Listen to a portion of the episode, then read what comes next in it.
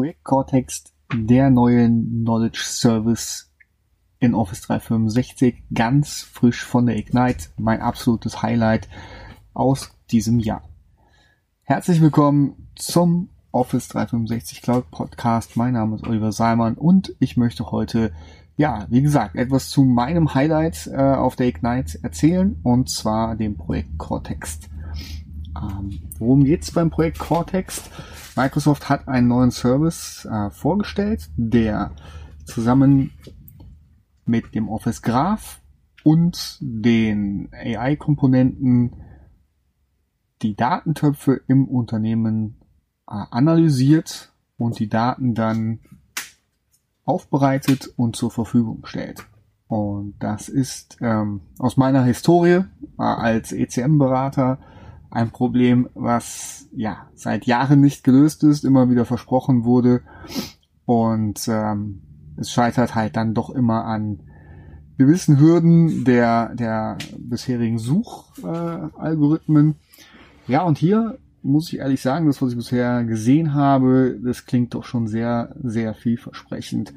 Vielleicht das Wichtigste vorweg, weil das ähm, ja, direkt meine erste Frage war, wie stellen wir denn die Datensicherheit oder Data Privacy sicher in, äh, in so einer übergreifenden Such- und Analyse-Aufbereitung. Ähm, Microsoft verspricht, dass die Daten, die in den Knowledge Centern bereitgestellt werden und von Microsoft aufbereitet werden, weiterhin dem Security-Kontext genügen das heißt, der Nutzer sieht auch auf den aufbereiteten Seiten nur das, was er auch über die Einstellungen sehen darf. Das heißt, es werden keine neuen Datentöpfe im klassischen Sinne gebildet, auf die neue Security erstellt wird, sondern man bleibt im Kontext und sieht nur die Informationen, die einem ähm, bereitgestellt werden. Dafür hat Microsoft einen neuen Entity, neue Entity äh, eingeführt in den Graph, das Knowledge Entity, um das zu verwalten. Es werden also die Referenzen zu den Topics, Keywords, ähm, Metadaten erstellt und auf Basis dieser Suche angereichert mit den AI-Technologien die Beziehung hergestellt und Knowledge-Netzwerke aufbereitet. Spannend daran finde ich, dass man das über Machine Teaching-Algorithmen auch weiter verfeinern kann. Das heißt, ähm, es ist nicht rein, man ist nicht rein der, der Logik äh, der KI von Microsoft ausgeliefert, sondern kann dann die Ergebnisse noch weiter verfeinern und seinem Benutzer da das richtige ähm, ja, Erlebnis und die richtigen Informationen vor allen Dingen zusammenzustellen. Zum Erlebnis der Daten, auch das finde ich sehr spannend, ähm, denn dieser Service bietet zwei oder mehrere Funktionen, aber für mich zwei wesentliche. Das eine ist, es werden Knowledge Center und, und Content Center erstellt. Das heißt, wie Wiki ähm, erstellt der Service automatisch Informationsseiten, die dann dem Nutzer alle Informationen, auch die, die Mitarbeiter, die sich mit den Informationen beschäftigen, zusammenstellen und dann kann der Mitarbeiter darauf zugreifen. Darüber hinaus integriert sich der Service aber auch in Outlook, Word, SharePoint, Teams und stellt für spezielle Keywords Content, ähm, ähm, Content Pages zu, oder ah, jetzt fällt mir das Wort gerade, äh, fehlt mir gerade das Wort, äh, die ähm, die Topic Cards, so sind sie genannt, genau, sogenannte Topic Cards zur Verfügung. Die Topic Cards sind ähm, wie die Contact Cards aufgebaut.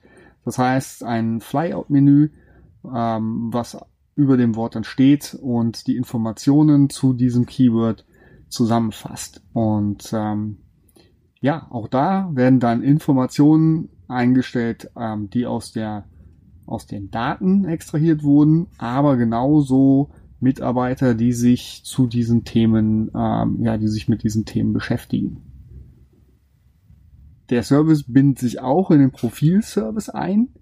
Das heißt, äh, wenn man sein Profil bearbeitet, bekommt man automatisch Keywords vorgeschlagen, die dann verknüpft werden mit äh, dem Inhalt, so dass der Service da auch immer weiter reift und man ein Expertennetzwerk aufbaut mit Keywords, um, ja, wo man nicht nachsuchen muss, umständlich, äh, oder man kann natürlich danach suchen in der Microsoft Search, aber man muss es nicht mehr. Bei einem Keyword ähm, geht automatisch die Topic Card auf, die auch die Mitarbeiter im Unternehmen auflistet, die sich mit diesen Themen beschäftigen.